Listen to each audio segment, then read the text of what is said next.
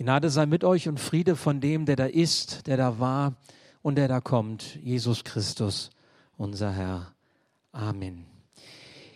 Ich möchte mit euch heute nachdenken über ein Thema, das mich ähm, lange schon bewegt. Nun kann man sagen, so als Pastor ist das auch nicht außergewöhnlich, dass es irgendwie um Jesus geht, aber auch persönlich sehr bewegt, nämlich dieses Thema Jesus zuerst. Ich begegne immer wieder Menschen hier bei uns im Raum der Kirche oder auch darüber hinaus, die sagen, warum redet ihr so viel von Jesus? Immer Jesus. Warum nicht einfach über Gott reden? Oder manche sagen auch, warum überhaupt über Gott und Jesus reden? Warum genügt es nicht einfach Gutes zu tun? Ich kann mir vorstellen, dass so mancher von euch diese Frage auch schon gestellt hat. Warum muss man überhaupt so viel von Gott reden? Warum so viel von Jesus reden? Warum überhaupt evangelisieren? Warum missionieren? Reicht es nicht einfach, das Gute zu leben, das Gute zu tun? Ist doch genauso. Hauptsache das Gute geschieht, oder?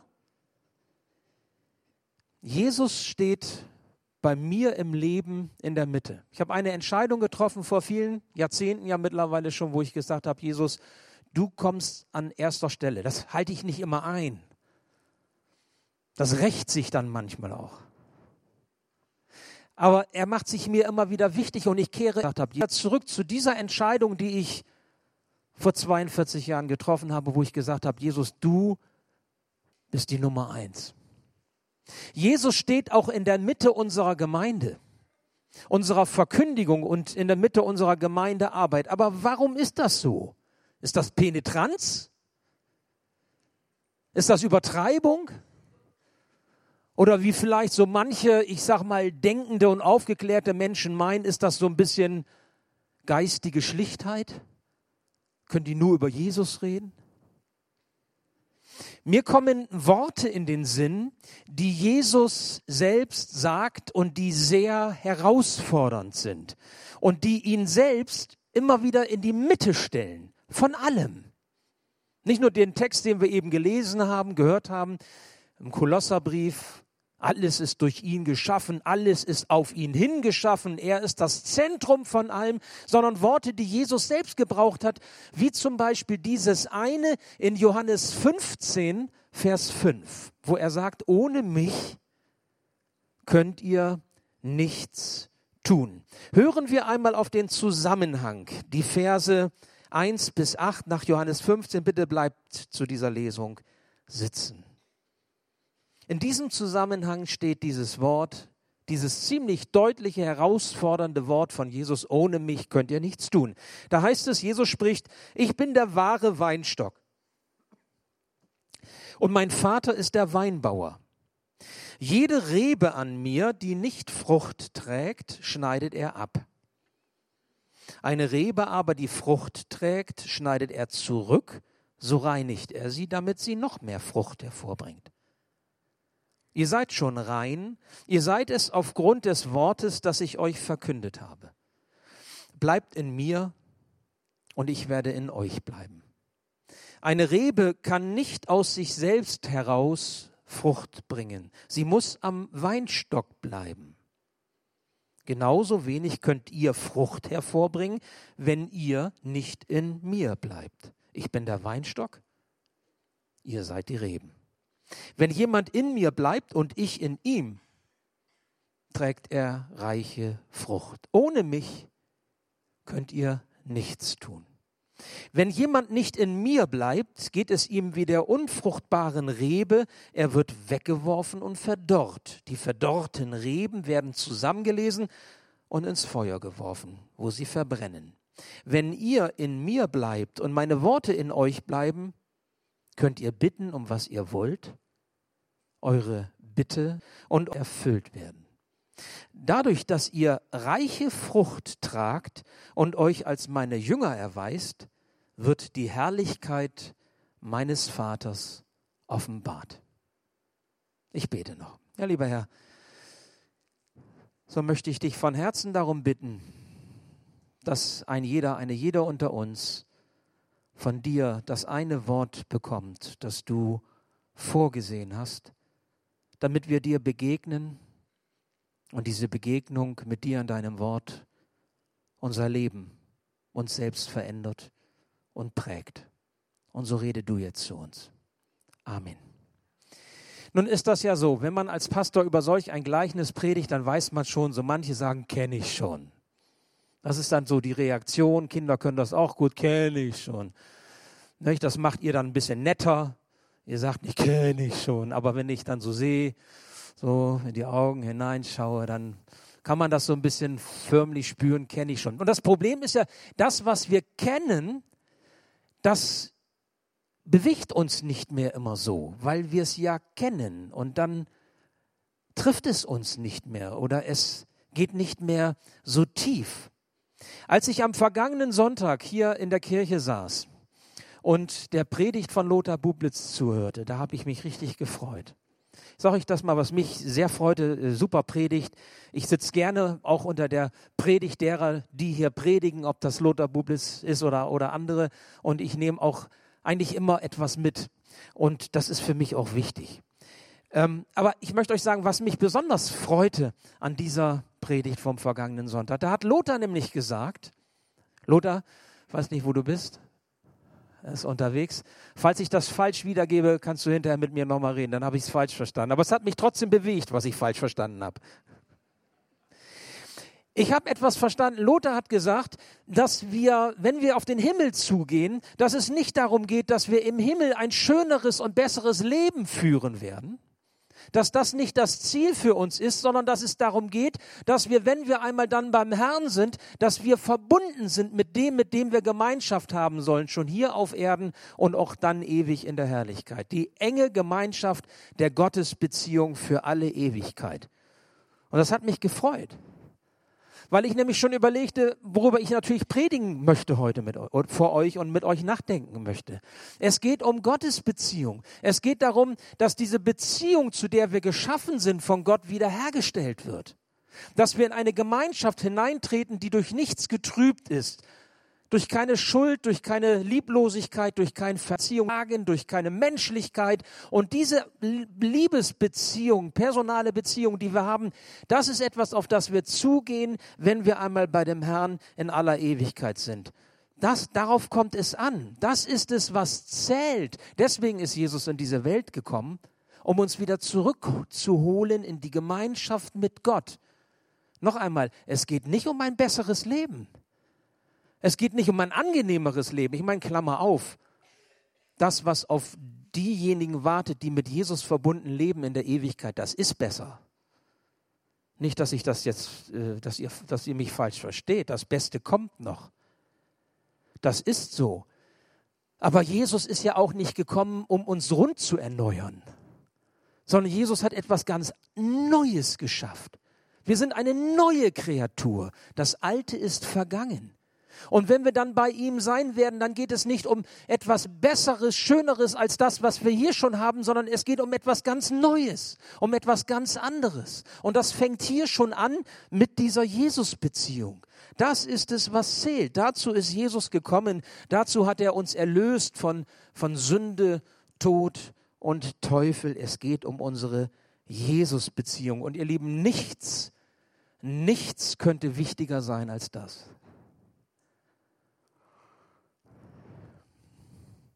Ich möchte mit dieser Predigt diesen Gedanken einmal weiterführen.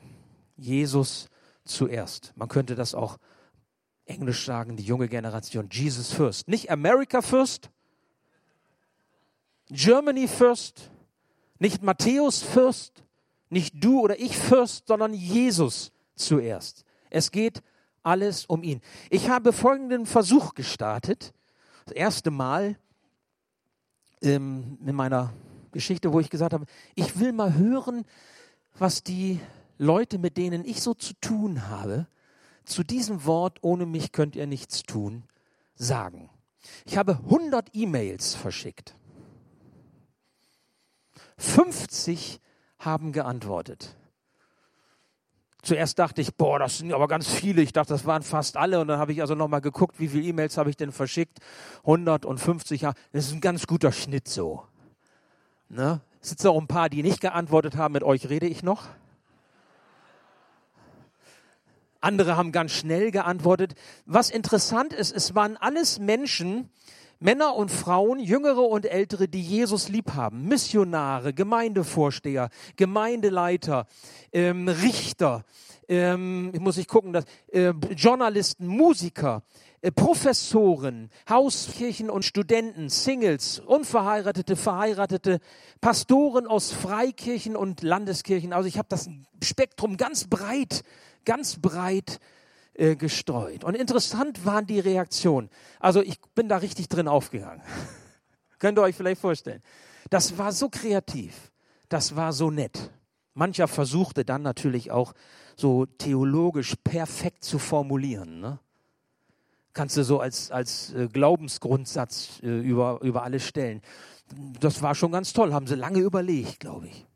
Andere haben so, ich sag mal, natürlicher gesprochen, so aus dem Herzen heraus, ne, so was dann eben kommt, was dann deutlich wird. Und ich werde euch gleich auch so ein bisschen mitnehmen, dass ähm, was da äh, mich bewegt hat und was gesagt wurde. Interessant war auch so diese Wahrnehmung, ey, dann kann ich ja an der Predigt mitwirken, ist auch nicht schlecht. Vielleicht auch nochmal so ein Tipp an uns Prediger, ruhig mal so ein bisschen Leute mit einzubinden und zu fragen. Es sind drei Fragen, die ich äh, beantworten möchte aufgrund dieses Themas. Die erste Frage, was geht nicht mit Jesus? Die zweite Frage, was geht mit Jesus? Und die dritte Frage, wie geht's mit Jesus? Das erste, was geht nicht mit Jesus? Das bedeutet, was ist, wenn er nicht dabei ist? In meinem Leben. Bei dem, was ich tue.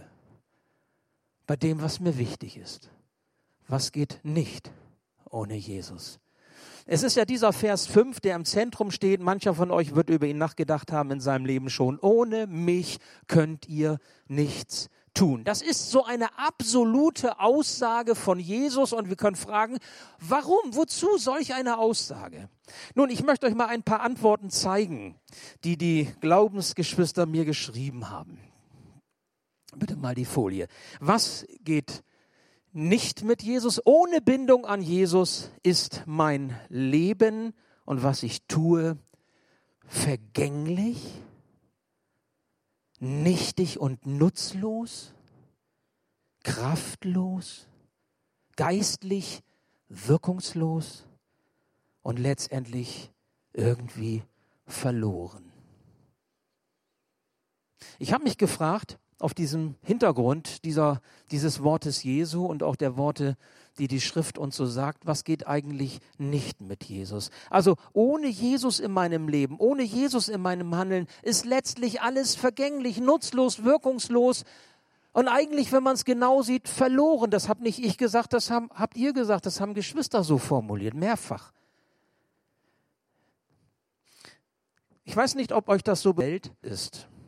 Wir leben ja in einer Zeit, wir leben in einem Teil der Welt, in dem die meisten Menschen diese persönliche Gottesbeziehung verloren haben. Man redet vielleicht noch von Gott, man redet vielleicht auch über Gott, aber man hat keine persönliche Beziehung mehr. Und diese personale Gottesbeziehung spielt auch keine Rolle mehr im öffentlichen Leben der Menschen. Man nennt das Säkularismus. Säkularismus heißt, die Gesellschaft verweltlicht, ohne Antworten der Religion, ohne Antworten des Glaubens zu Rate zu ziehen. Wir leben in einer Zeit des Säkularismus. Und was angesagt ist, ist Antworten zu geben, ohne in einer Glaubensbeziehung zu stehen. Das fing schon vor einigen Jahrhunderten an mit der Aufklärung und dem, was vorausging teilweise auch schon in der alten Zeit, fing es an, dass man begonnen hat damit in der Politik, in der Theologie, in der Philosophie, in der Medizin, in der Naturwissenschaft, das Leben, den Menschen und die Geschichte zu deuten, ohne an Gott angebunden zu sein. Man hat gesagt, ich kann das alles erklären, ohne dass ich von Gott her denke, von Gott her komme. Gott spielt in meinem Erklären keine Rolle. Die Überzeugung setzte sich durch, dass man eben nicht mehr diesen persönlichen Gottesbezug oder gar eine persönliche Glaubensbeziehung zum Retter und Heiland Jesus Christus haben müsse, um Kirche zu bauen, um Menschen zu regieren, um Medizin zu treiben, um Moralvorstellungen weiterzugeben. Dazu braucht es das alles nicht mehr. Ohne Jesus ginge es doch auch. Und zwar für jeden doch viel nachvollziehbarer, viel verständlicher, unabhängig davon, was für Glaubensüberzeugungen, was für Ideologien der Einzelne verfolgt. Das war die unausgesprochene oder die ausgesprochene Devise. Gut ist gut, auch ohne Jesus. Das ist die Frage, die ich vorhin hatte. Glaubst du auch, dass gut gut ist, auch ohne Jesus? Kann ich Gutes tun, auch ohne Jesus? Diese Frage, liebe Schwester, lieber Bruder, ist ganz entscheidend. Ohne mich könnt ihr nichts tun. Was heißt denn das? Stimmt das, was Jesus sagt? Ist das so ein bisschen Theologie, Irrwitz oder hat das was mit meinem Leben zu tun? Ohne mich, Andreas, kannst du nichts tun. Und dann kannst du einen Blick auf Namen einsetzen. Was heißt denn das im Blick auf das Gute? Was heißt denn das im Blick auf die Lebensinhalte, die Ausrichtungen deines Lebens, das, was dir wichtig ist. Ob wir uns heute bewusst sind, was es bedeutet, die Dinge ohne Jesus zu tun? Und so haben wir heute damit zu tun, dass es eine Moral und eine Ethik gibt. Kindergärten, Schulen, Universitäten, Erziehungseinrichtungen, Politik, Elternseminare, Psychologie, Therapie, Ärzte, Regierende, die Gesetze erlassen, Deutschland, europaweit, dass es eine Moral, eine Ethik gibt, die nicht mehr gebunden ist an Jesus und die früher oder später, weil sie nicht gebunden ist an Jesus, in die Beliebigkeit hineinrutscht oder in die Maßlosigkeit hineinrutscht oder in die Zügellosigkeit. Der Verlust von Wertemaßstäben, die sich an Gottes Wort orientieren, die sich dem Willen Jesu unterstellen, führt immer letztlich in die moralische Beliebigkeit. Und das ist dann so, alles ist erlaubt. Alles ist erlaubt, so wie es jeder Einzelne für gut und für richtig hält. Und in dieser Situation befinden wir uns. Jeder, der hier etwas anderes behauptet, weil er sich auf Jesus beruft oder auf das Wort Gottes beruft, der, der muss sich mit Intoleranzvorwürfen oder mit Fundamentalismusvorwürfen auseinandersetzen. Wie kannst du das sagen? Wie kannst du sagen, was gilt für alle? Womöglich gleich. Das ist ein Problemfeld unserer Zeit. Das ist eine Spirale, die sich weiter dreht und weiter dreht und weiter dreht. Und ihr Älteren unter uns, ihr sagt vielleicht, naja, ich bin schon älter. Was ist denn mit deinen Kindern und Enkelkindern und Urenkeln? Womit haben sie sich auseinanderzusetzen in dieser Frage? Übergeordnete, allgemeine, verbindliche Werte aus der Sicht Gottes, aus der Sicht des Schöpfers und Erhalters des Lebens spielen keine Rolle mehr keine Rolle mehr. Säkularismus. Wir erklären die Welt, wir erklären das Leben ohne Bindung an Gott, ohne eine Glaubensbeziehung zu diesem Schöpfer und Erhalter unseres Lebens zu haben. Das ist jetzt meine Analyse. Ich weiß, das war jetzt ganz schön theologiegeschichtlich, philosophiegeschichtlich. Jetzt kannst du auch sagen, oh meine Güte, das ist aber ganz schön kompliziert. Ist nicht so mein Gebiet, da bin ich jetzt nicht so zu Hause. Manche sagen, das ist toll und so. Ich weiß, wir sind ganz unterschiedlich. Ich möchte euch aber noch sagen, täuscht euch nicht. Wir alle sind ein Teil dieses Ganzen. Und wir kommen aus dieser Nummer nicht raus. Und wir haben uns dieser Situation zu stellen. Und ich sage euch noch mehr, ich glaube, dass diese Art zu denken, nämlich zu erklären ohne Bindung an Gott, zu tun ohne Bindung an Gott, auch etwas ist, was wir kennen. Und jetzt werde ich noch mal ein bisschen persönlicher.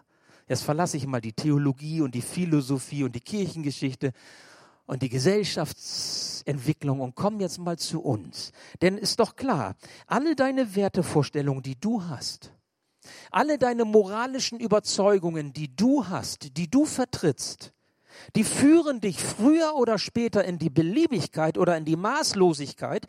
Auch dein Leben wird davon geprägt sein, beliebig zu sein und maßlos zu sein, wenn du nicht wirklich in dieser persönlichen Bindung, Anbindung an Jesus Christus stehst. Wenn er nicht dich beeinflussen darf, wenn er dich nicht segnen, führen, korrigieren darf, dann wird es beliebig und maßlos auch in deinem Leben. Ich meine, warum haben denn Christen genauso mit Süchten zu tun wie andere Menschen auch? Warum brennen denn Christen genauso aus? Burnout nennt man das wie andere Menschen, die im Berufsleben gefordert sind. Das lässt sich doch nur so erklären, dass auch wir in die Zügellosigkeit, in die Maßlosigkeit, das klingt jetzt vielleicht ein bisschen hart, aber so von der Entwicklung, von der Tendenz her geraten können. Und die, der Grund ist immer der, dass wir nicht in dieser Anbindung wirklich stehen, die uns hilft zu einem anderen Leben. Alle deine gut gemeinte Frömmigkeit, dass du Jesus nachfolgen willst, dass du als Christ leben möchtest, so dass er sagt, du bist okay.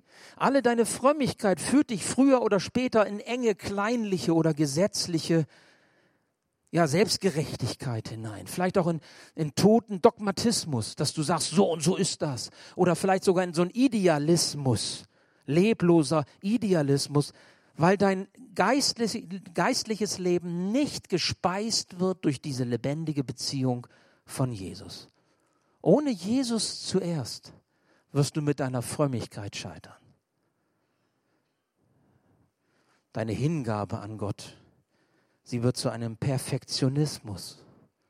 Du willst es perfekt machen. Du willst, dass dir Gott auf die Schulter klopft. Du willst, dass dir die Menschen auf die Schulter klopfen wenn du nicht jeden Tag neu in dieser lebendigen Beziehung zu Jesus stehst, wenn er nicht zuallererst die Mitte in deinem geistlichen Leben ist, dann wirst du beklagen, wie unvollkommen die Menschen um dich herum, wie unvollkommen deine Gemeinde ist, wie unvollkommen die Pastoren sind, wenn es ganz schlimm kommt, wie unvollkommen deine Frau und deine Kinder sind. Und vielleicht kommst du auch dahin, dass du sagst, Mann, eigentlich bin ich auch ganz unglücklich mit mir selber so unvollkommen wie ich bin.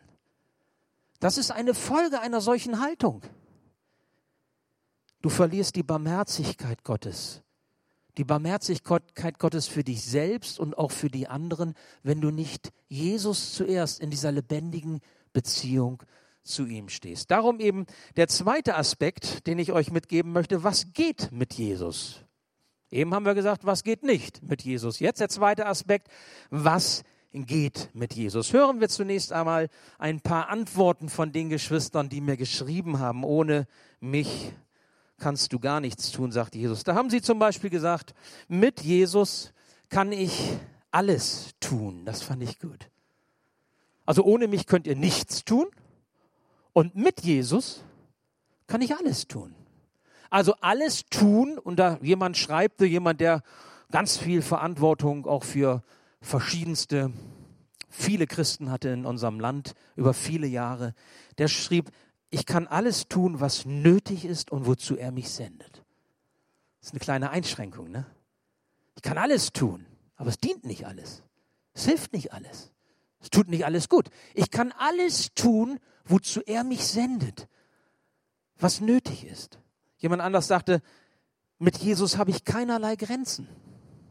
Das ist auch stark. Alles ist möglich.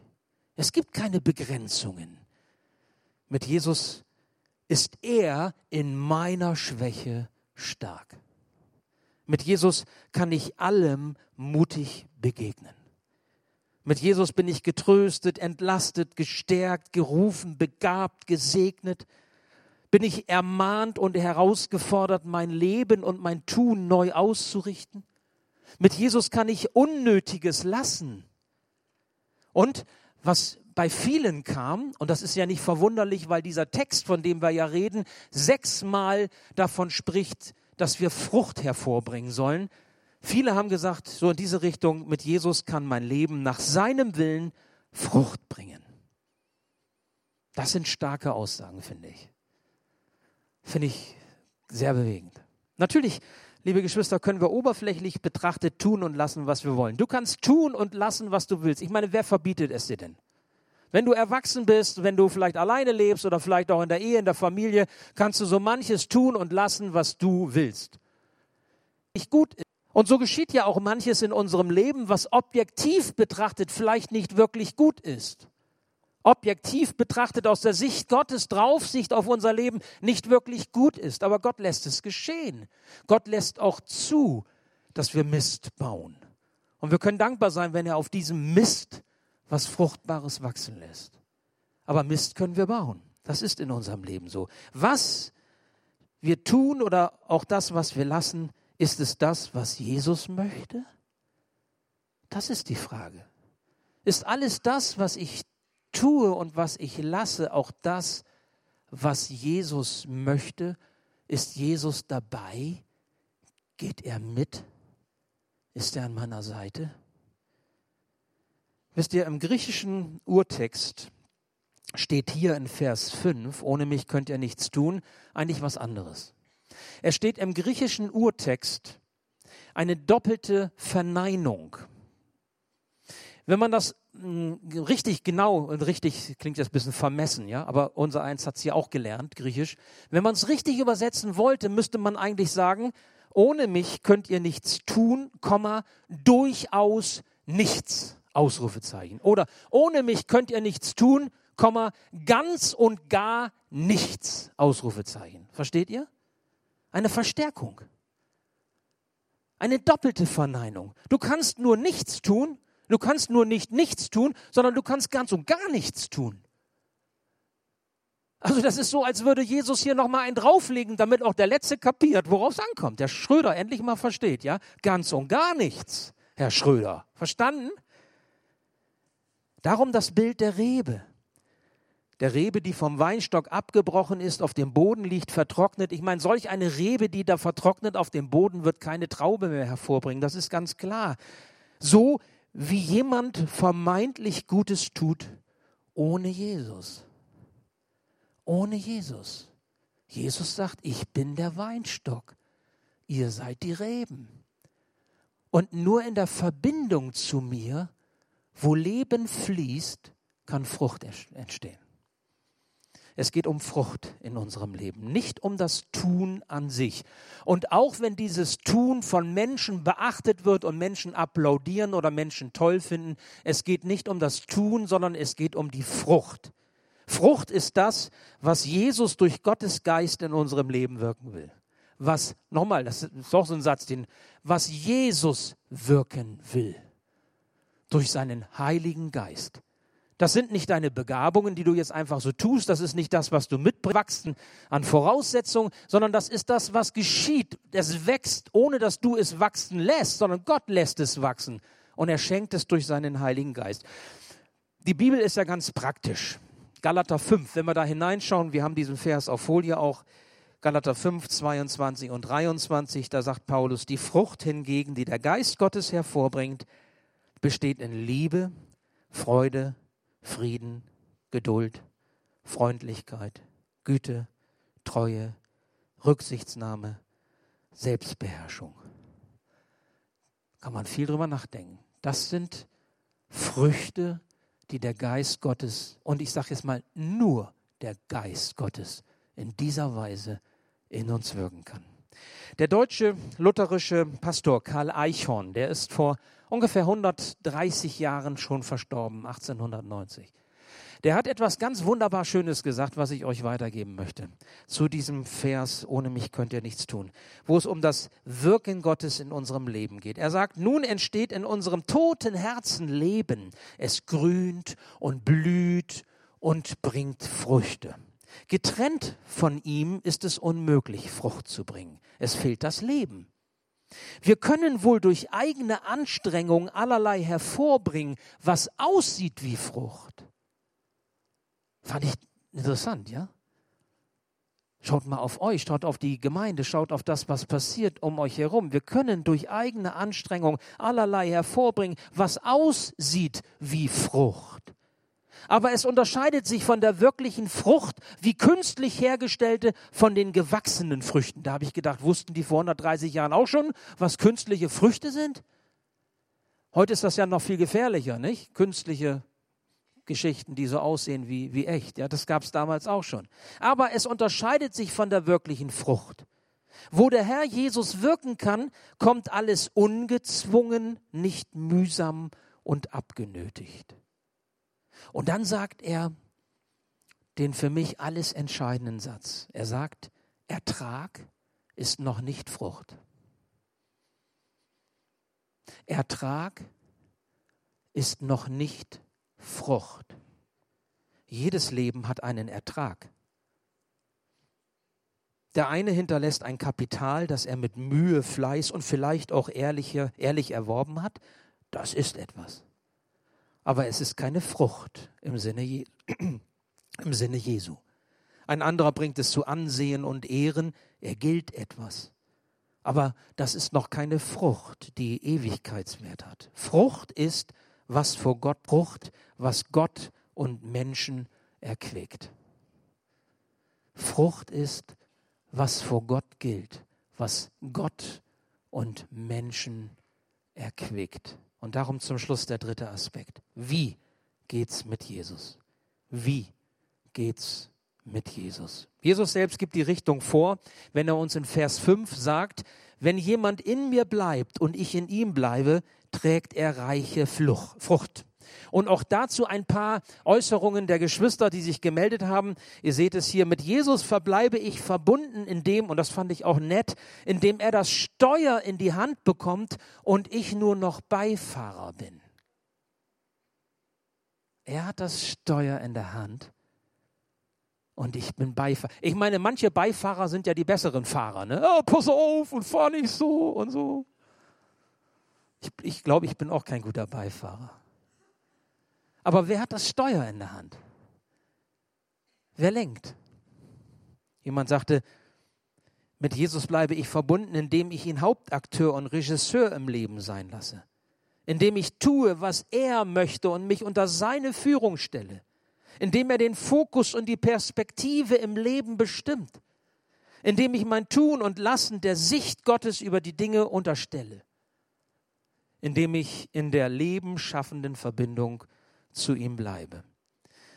Wisst ihr, genau diese Antwort steht noch aus, nämlich auf die Frage, wie können wir bleiben in dieser engen Beziehung zu Jesus? Und zwar im Alltag, in all den Herausforderungen, in den Nöten des Lebens, in den Krisen des Lebens, bei dem, was uns so widerfährt im Leben und wir uns bewähren müssen. Ich könnte nun viel reden, viel reden über Bekehrung, wie wichtig das ist, dass wir einen Anfang haben im Glauben. Ich könnte reden über die, die, das Thema Buße und Umkehr im Alltag, dass wir immer wieder zurückkehren, dass wir Vergebung erfahren für unsere Schuld. Ich könnte über Lobpreis und Anbetung reden als Lebensstil oder auch als eine Möglichkeit, Gott zu ehren. Das alles ist wichtig. Das alles ist wichtig, um dran zu bleiben an Jesus, um diese Beziehung lebendig zu halten. Ich möchte heute zum Schluss der Predigt nur einen Gedanken am Ende euch noch mitgeben. Nicht all diese Dinge, die ich genannt habe, Bekehrung, Buße, Umkehr, Vergebung, Lobpreis, was auch immer, was man da jetzt alles sagen könnte. Ich nenne nur einen Aspekt, der für uns alle im Zentrum steht, weil er von Gott gefordert ist, nämlich die Ehrfurcht vor ihm. Die Ehrfurcht vor ihm. Wir haben sie abgeschafft, die Gottesfurcht. Und ich Gemeinschaft. Glaube sogar, dass wir sie abgeschafft haben, vielerorts in unseren Gemeinschaften und Gemeinden. Den Respekt, die Hochachtung vor Gott. Bei all dem, was wir tun, so schön das auch ist, wir haben sie abgeschafft, so wie wir die personale Gottesbeziehung abgeschafft haben. Und als wir damit begonnen haben, die Welt ohne Gott zu erklären, ohne in Bindung an Jesus zu stehen, haben wir auch damit begonnen, ohne ihn zu leben. Und die Gefahr haben wir als fromme Menschen genauso. Wir tun, wir machen, wir leben, aber ohne Respekt und Achtung vor diesem großen heiligen Gott, der die Majestät ist, der die Heiligkeit hat, der über allem steht und den wir anerkennen. Es fängt alles damit an, dass wir uns seinem Willen für unser Leben unterstellen. Es fängt alles damit an, dass wir uns seiner Führung im Leben fügen. Anerkennen, unterstellen, fügen. Das klingt nicht so wirklich aufgeklärt, ne? nicht so wirklich modern. Das ist nicht so wirklich beliebt. Aber noch einmal, Jesus sagt, ohne mich, ohne mich könnt ihr nichts tun. Ganz und gar nichts. Ich sehe die Frucht. Ich sehe die Frucht, die Gott in deinem und meinem Leben wirken möchte, wenn wir damit anfangen, ihm die Ehre zu geben. Ehrfürchtig zu werden. Die Bibel ist voll. Ihr braucht nur die Konkordanz aufschlagen. Ehrfurcht. Die Ehrfurcht vor Gott ist der Schlüssel zur Weisheit. Es gibt so viele Bibelstellen, die deutlich machen, worauf es wirklich ankommt. Ich, der Herr, bin dein Gott. Das ist das erste Gebot. Wir unterstellen uns diesem Herrn. Wir anerkennen ihn. Wir fügen uns. Ohne die Bindung an Jesus, durch diese gelebte Ehrfurcht vor Gott, verfehlst du die Ziele, Ziele Gottes für dein Leben. Und so möchte ich dich erinnern am Schluss. Nicht auf den Ertrag deines Lebens wird es ankommen, wenn Bilanz gezogen wird sondern auf die Frucht in deinem Leben. Nicht auf den Ertrag wird es ankommen, sondern auf die Frucht in deinem Leben. Außer du bleibst in ihm und er in dir. Dann kann Frucht entstehen, die er wachsen lässt. Die kannst du nicht machen. Er lässt sie wachsen. Und die Trauben werden reif und süß und angenehm. Ohne Jesus kannst du da nichts tun. Ganz und gar nichts nichts. Und so schließe ich mit einem Jesaja-Wort, das ihr hier auf der Leinwand seht, mit dem der Herr das Richtung weist und zugleich tröstet. Und das soll so ein, ich sag mal, richtungsweisendes Trostwort am Ende sein. Jesaja 50, Vers 10. Ihr Menschen, die ihr Ehrfurcht vor dem Herrn habt und auf die Worte seines Dieners hört, erschreckt nicht in dunklen Tagen. Verlasst euch auf den Herrn auch wenn ihr nirgends einen Hoffnungsschimmer seht, denn er hält euch fest. Und ich lade dich ein, am nächsten Sonntag mit dabei zu sein, weil wir dann noch einmal genauer schauen wollen, welche Möglichkeiten sieht Gott eigentlich für unser Leben? Und was bedeutet es, in den Möglichkeiten Gottes unterwegs zu sein und Gott zu erfahren? In diesem Sinne wünsche ich dir den Segen Gottes, wenn du über Johannes 15 nachdenkst und nach der Bedeutung dieses Wortes für dein Leben fragst. Amen. Ich bete noch. Ja, lieber Herr, so wollen wir dir danken, dass wir mit dir unterwegs sein dürfen. Wir wollen dir danken, Herr, dass du uns dein Wort gibst, das uns den Weg weist und uns hilft, dran zu bleiben an dir. Herr, ohne dich können wir nichts tun, ganz und gar nichts. Und so lass uns verbunden sein mit dir. Hilf, dass wir abgeben können, loslassen können, was uns daran hindert. Hilf, dass wir mit Freude in unseren Herzen uns ausrichten auf dich, dir Raum geben, damit du durch deinen Heiligen Geist wachsen lassen kannst, was wir nicht schaffen können, was aber Ewigkeitswert hat, was von dir kommt. Und das ist die Frucht, die zählt. Und ich möchte dich für mich bitten, ja, ich möchte dich aber für einen jeden von uns bitten, dass wir nicht Ertrag mit Frucht verwechseln dass wir nicht tun, ohne angebunden zu sein an dir, ohne nach deinem Willen zu fragen, ohne dir die Ehre zu geben, sondern dass wir immer wieder neu uns vor dir demütigen und das möglich wird, Herr, was du in unserem Leben wirken willst. Danke für dein Wort, das du uns heute gesagt hast. Amen.